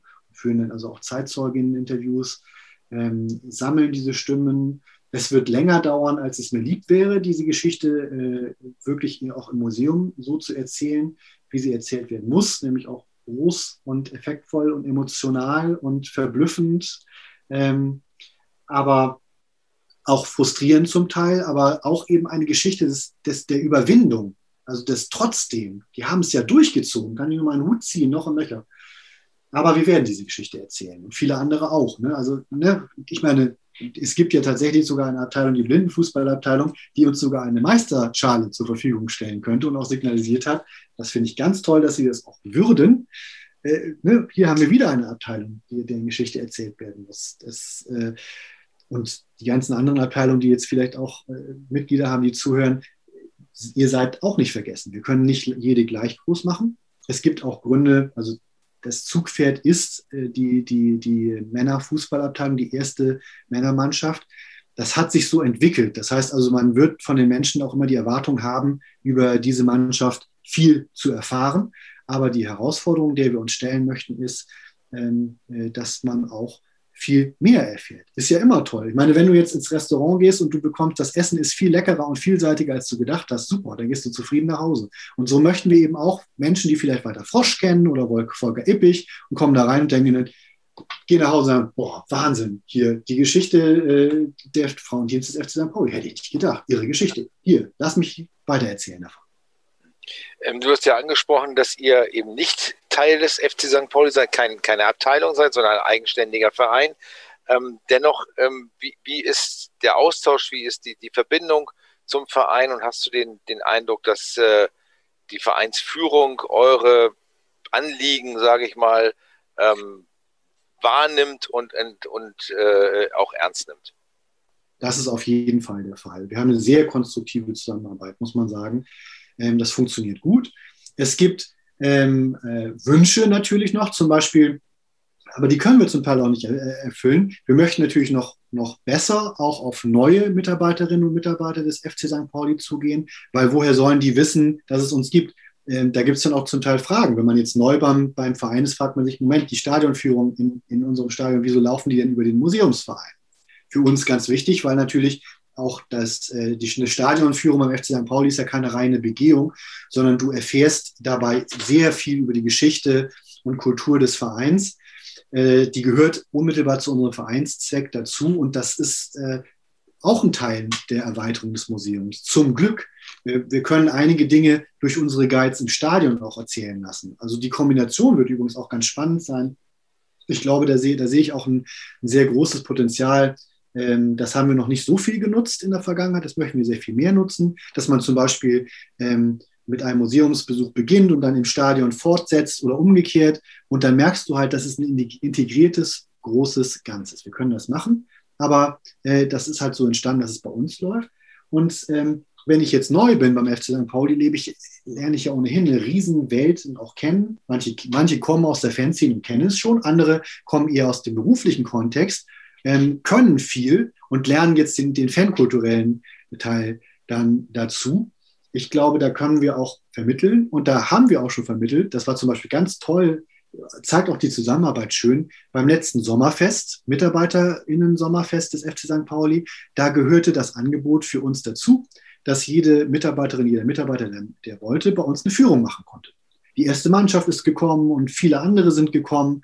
Ähm, ich habe mehrere Führungen gemacht. Das war richtig toll zu sehen, auf wie groß das Interesse war. Manche haben ihr Wissen vertieft, für manche war es auch eher neu. Ich finde auch, das kann man nicht erwarten, dass jeder schon alles über den FC St. Pauli weiß, ähm, der für den FC St. Pauli arbeitet. Weil es gibt ja, eben wie gesagt, es gibt ganz viele Kompetenzen, die da gebraucht werden. Da kannst du nicht immer gleich irgendwie äh, 30 Jahre Fanszene-Zugehörigkeit entwickeln, weil einer mal dabei ist. Schon aus Altersgründen nämlich. Äh, das geht natürlich dieses Jahr nicht. Ne? Das ist da so ein bisschen unterbrochen, aber da möchten wir äh, auch immer äh, zeigen, warum gibt es uns, was machen wir denn eigentlich so, warum äh, nehmen wir die Mitarbeiterinnen und Mitarbeiter des FC St. Pauli auch öfter mal in Anspruch. Weil klar, ne, da gibt es auch immer wieder Dinge, die untereinander geregelt werden müssen. zum Beispiel gibt es dann ja auch den Fall, dass Menschen im Ballsaal was mieten möchten, dann möchten sie Stadionführung dazu, da gibt es eine direkte Zusammenarbeit zwischen der Vermarktung des FC St. Pauli und uns. Dann mag es jemanden geben, der bei uns anfragt, äh, für den unsere Flächen nicht so passen, den verweisen wir dann weiter und umgekehrt, da gibt es das. Ich selbst habe sehr viel mit den Kolleginnen und Kollegen vom Medienzentrum zu tun und kann mich da nur sehr bedanken. Die Zusammenarbeit ist wirklich außerordentlich gut mit Anne Kunze und ihrem Team. Ähm, das heißt, dass das FC St. Pauli Museum auch in der Viva St. Pauli stattfindet, zu jedem Heimspiel, finde ich wunderbar. Also wer da immer reinguckt, bekommt so eine kleine Museumschronik auch mit.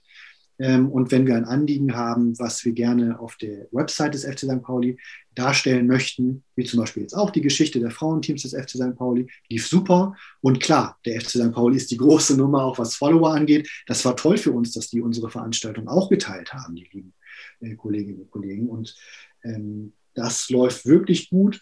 Und da gibt es natürlich immer mal wieder auch einfach Zeitkonflikte. Ne? Wir, wir, wir sind dann mit unseren Anliegen, kosten wir auch durchaus mal Zeit. Ne? Wenn dann irgendwie der, äh, ein, ein Sven Brooks oder ein Jürgen Schütte, die dann ja auch den Stadionbetrieb und die Sicherheit leiten, mit, sich mit uns auseinandersetzt. Das wissen wir sehr zu schätzen.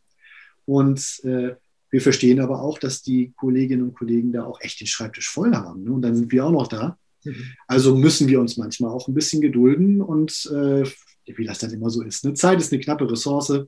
Wir hätten, äh, glaube ich, jeder gerne immer noch mal einen Tag, wo man einfach mal liegen gebliebene Dinge aufarbeiten kann und der fehlt dann komischerweise immer. Ja, ja ne? also wenn es, wenn es Schwierigkeiten gibt, dann liegen die wirklich immer in direkten, logisch begründbaren, auch einfach Zeitengpässen zum Beispiel äh, begründet und dann auch immer in Vermittlungsproblemen. Man muss sich kennenlernen, man muss sich begegnen, dann weiß man sofort, was den anderen so bewegt, weil äh, am FC St. Pauli passiert ja auch ganz viel, was wir nicht mitbekommen, was aber wichtig ist, damit auch der Verein zum Beispiel finanziell äh, über die Runden kommt.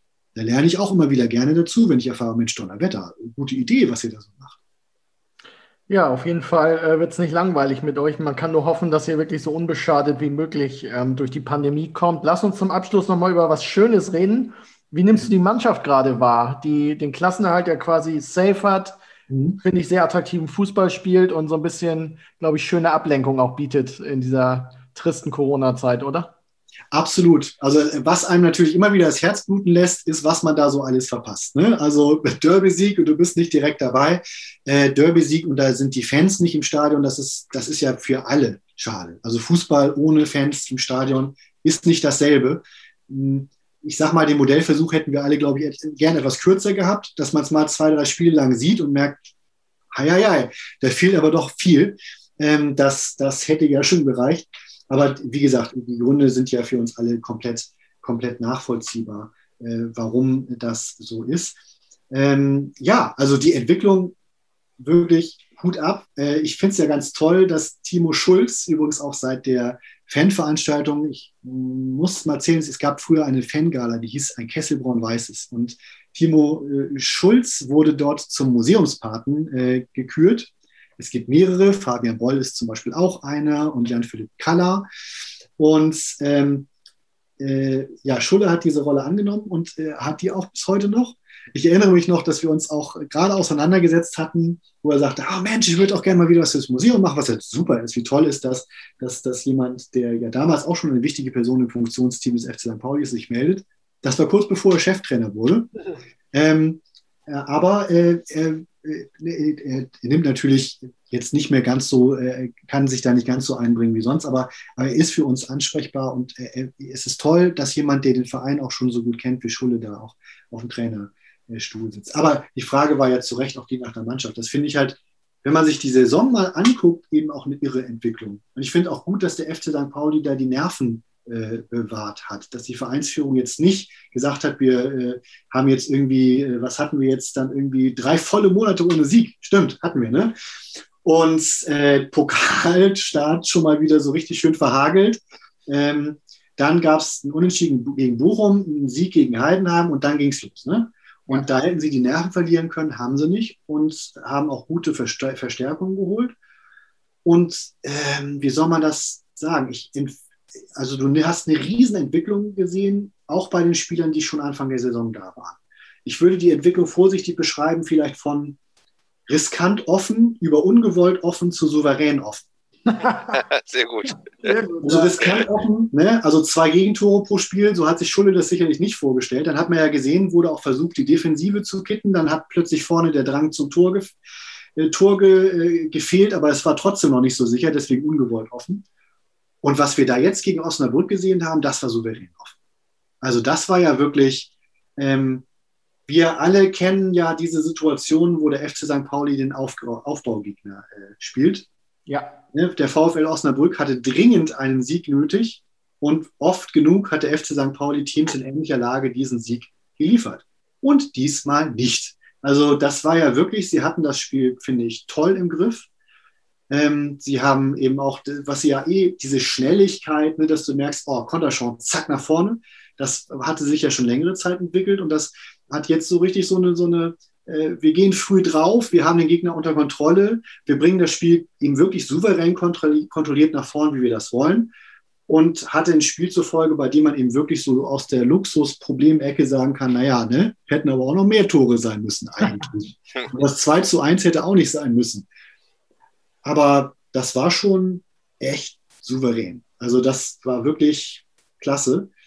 Ähm, und so ein Scharnier fand ich auch schön, war ja auch so, so, so dieses furios kuriose 3 zu 4 gegen Heidenheim. Ne? Da ging es dann wieder los mit dem positiven äh, äh, Tor und äh, Tore schießen. Äh, da hat der FC St. Pauli sich dann eben wirklich ähm, auch, auch wieder nach vorne gekämpft. Also überhaupt auch. Wie viele Tore gegen Heidenheim haben wir bitte in dieser Saison? Acht Stück. in einer Saison. Eben, also völlig irre. Und dann auch noch auswärts gewonnen in Heidenheim. Also das, das, äh, das war auch wieder so ein Scharnierspiel. Ne? Das war schon Teil von der, da hat man die Entwicklung ja schon gesehen. Ne? Man hat sich, es ging los mit dem Unentschieden gegen, gegen Würzburg. Da hat man noch gedacht, oh, hätte noch mehr drin sein müssen. Dann nochmal gegen Kiel. Das war natürlich schon ihr. Ne? Kiel war da echt schon die haben eine super Saison, auch mit Co-Trainer Fabian Boll auch. Mhm. Unsere Museumspaten sind ja überall in Schaltstellen der Fußballgeschichte. Ja, absolut. Ihr seht den Masterplan. ähm, ja, also wie Schulle das mit seinem Team geschafft hat, ne, da ist natürlich dann auch äh, Andreas Bornemann zu nennen, äh, der, der natürlich auch, auch die richtigen Spieler holt. Und ähm, da ist also Mann, also wie hat Mamouche seine Gegenspieler ausgetanzt? Wie schön war das bitte? Ne? Mit dem Außenriss und zwei Leute rum und dann richtig schön platziert darauf gezimmert. Fantastisch. Die unzähligen Tore von, von äh, Guido Bor Burgstaller auch nicht zu vergessen. Und wie er den Elber geschossen hat. Also das war einfach ein super souveräner Elber. Es gibt ja so diese, wo man froh ist, dass sie irgendwie noch im Tor gelandet sind. Ja. Es gibt welche, wo du wusst, das ist so ein Brikett, der fliegt sonst der Torwart mit ins Netz. Mann, war da ein Wumms dahinter. Herrlich. Ja. Und übrigens völlig berechtigt. Falls da irgendwelche Diskussionen aufkommen werden, nein. Ich lehne mich mal aus dem Fenster und sage, das FC St. Pauli Museum bestätigt, es war in der Tat ein Elfmeter. Na dann, also das ist ja die, die neutralste Instanz, die man sich vorstellen kann. Absolut. Ähm, ähm, noch, noch mal ernsthaft, äh, wie hat sich dann dein Blick auf den Fußball, insbesondere auf den Profi Profifußball im vergangenen Jahr verändert? Ja, der ist vielleicht sogar ein bisschen analytischer und akustischer geworden. Mhm. Weil wenn du live im Stadion bist und nicht diese Erfahrung hast von jetzt Menschen, die dann auf der Trainerbank sitzen, ähm, ich finde, dass, dass die strategischen Finessen eines Spiels wahrzunehmen, find, fällt mir im Stadion vielleicht auch wegen des klopfenden Herzens wirklich schwerer, als wenn ich das höre oder sehe. Ähm, ich habe tatsächlich äh, erlebt, äh, jeder Fußballfan hat ja seinen kleinen Aberglauben, äh, dass es beim FC St. Pauli erst läuft, seit ich die Spiele bewusst im AFM-Radio erlebe. Wolf Schmidt macht einen fantastischen Kommentar, afm-radio.de, glaube ich, also jedenfalls auf der Seite der FC St. Pauli AFM, der Abteilung fördernder Mitglieder, bekommt man das. Man kann es kostenlos hören, eigentlich ursprünglich eine Spielbeschreibung für äh, Sehgeschädigte und Blinde. Genauso ein Thema der Inklusion in Anführungszeichen, von der wirklich alle was haben. Ich glaube, inzwischen haben die allermeisten äh, sind zwar nicht sehgeschädigt, aber die Beschreibung ist so leidenschaftlich und so lebendig, dass ich da auch tatsächlich gegenüber dem Fernsehbild mit Kommentar keinen Verlust spüre. Ich schaue mir dann hinterher ganz gerne äh, auf FC St. Pauli TV dann das nochmal an, wie es dann gewesen ist. Aber äh, das Derby war für mich wirklich, ich saß mit meiner Frau im Wohnzimmer und wir haben, wie das ganz in den frühen, frühen Tagen des Fußballs war, im Radio gehört. Allerdings im Online-Radio. Und wie toll war das, als dann eben, äh, als man schon dachte, es wird 0 zu 0 und dann kam da also dieser irre Treffer von Kieré, fantastisch. Ähm, ja, also die Finessen dessen, was sich da tun, nimmst du dann teilweise mehr wahr. Allerdings das kannst du ja sonst auch haben. Also die Bindung zum Spiel ist viel weniger stark. Ähm, das ist schon schade. Also das, das hat sich dann, äh, deswegen ist natürlich mein, meine Bindung zum FC St. Pauli nicht weniger geworden. Der Kopf ist mehr dabei, ja. Also du siehst den Fußball mehr als Kopfmensch. Mhm. Und das hat auch Spannendes, weil du zum Beispiel wie jetzt äh, die, den Umbruch im Spiel des Vereins stärker wahrnimmst. Ähm, da kann man ja auch also sowohl bei euch als auch bei den äh, äh, lieben Kollegen vom Millanton äh, auch ein, ein äh, Audio-Podcast. Ich finde es sehr toll, dass es verschiedene Podcast-Formate hat, die man auch als Blog lesen kann. Auch erhellendes Lesen über die, über die Taktik, ähm, wie das so passiert ist. Da habe ich eine Menge gelernt. Ja. Also das ist dann sogar eine positive Entwicklung, aber ich möchte deswegen wirklich den Stadionbesuch nicht missen. Ich will zurück ans Millantor. Das wollen wir alle. Ja. Will die Leute da auch wieder treffen, wieder zugehören, die Aufregung, die Akustik, ähm, das Gefühl, wenn da ein Tor fällt. Äh, und das Gefühl, irgendwo auch Teil der Sache zu sein. Wenn du da rumkalkelst, naja, veränderst du das Spiel wirklich? Äh, es ist halt so eine Gesamt, äh, ein, ein psychisch äh, gesellschaftliches, sportliches Gesamtkunstwerk und so ein bisschen Teil des Ganzen zu sein. Das ist natürlich dann weniger der Fall, wenn du einfach nur hörst oder Fernseh schaust. Das ist doch ein tolles Schlusswort. Christoph, vielen, vielen Dank für deine Einblicke. Das war echt brutal interessant. Äh, Carsten und ich wünschen dir und deinem Team auf jeden Fall alles erdenklich Gute, Gesundheit und wir hoffen natürlich, dass wir beim großen Reopening, wann immer das sein mag, äh, vor Ort sein dürfen. Ähm, vielen Dank auch an dich, Carsten. Schön, dass du wieder dabei warst. Ja, sehr gerne. Ja, auch meinerseits ganz herzlichen Dank und äh, viele Grüße, auch Ostergrüße an alle Zuhörerinnen und Zuhörer. äh, mit, mit äh, Ihren Familien. Äh, kommt uns auch gerne besuchen, wenn es wieder geht. Ansonsten, wie gesagt, fc St. Pauli-museum.de oder unsere Online-Ausstellung fc St. Pauli-drittes-reich.de kann man äh, auch anschauen.